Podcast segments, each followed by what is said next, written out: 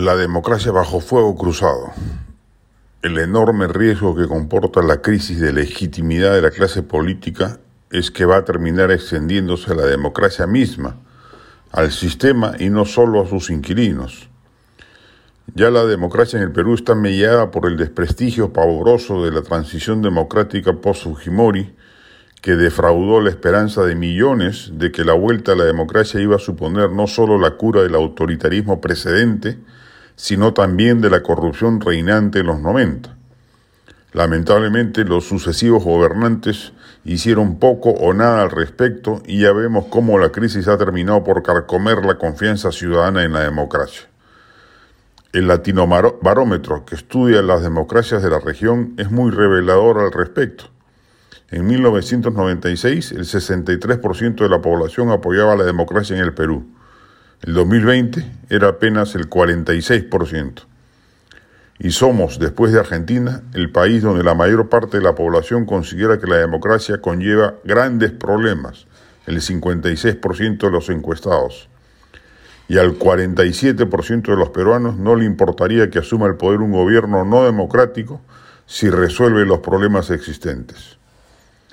De por sí, la democracia es un sistema problemático, lleno de altibajos críticos y cargado de expectativas sobredimensionadas, pero claramente sigue siendo el menos malo de los sistemas, Churchill Dixit. A pesar de todos sus problemas de eficacia, de capacidad de reformas y particularmente en nuestra región, de, valle contra, de valla contra la galopante corrupción que afecta a todos los estados latinoamericanos, incluido el nuestro. Como resultado de esa crisis empiezan a crecer movimientos radicales tanto a la izquierda como a la derecha que pregonan abiertamente su desdén por las fórmulas democráticas y anuncian mano dura, autoritarismo y legalismo al filo del reglamento. Sería terrible para el país que estas colectividades prosperen al punto de tornarse en opciones de gobierno en las próximas elecciones generales. A pesar de la corrupción campante en las gestiones precedentes, con honrosas excepciones, y a pesar del desastre que ha significado la elección de Pedro Castillo, la democracia cuando funciona correctamente es capaz de corregir sus propios errores. Por lo pronto, ya ha servido, por el equilibrio de poderes vigente, para refrenar los ímpetus radicales del régimen.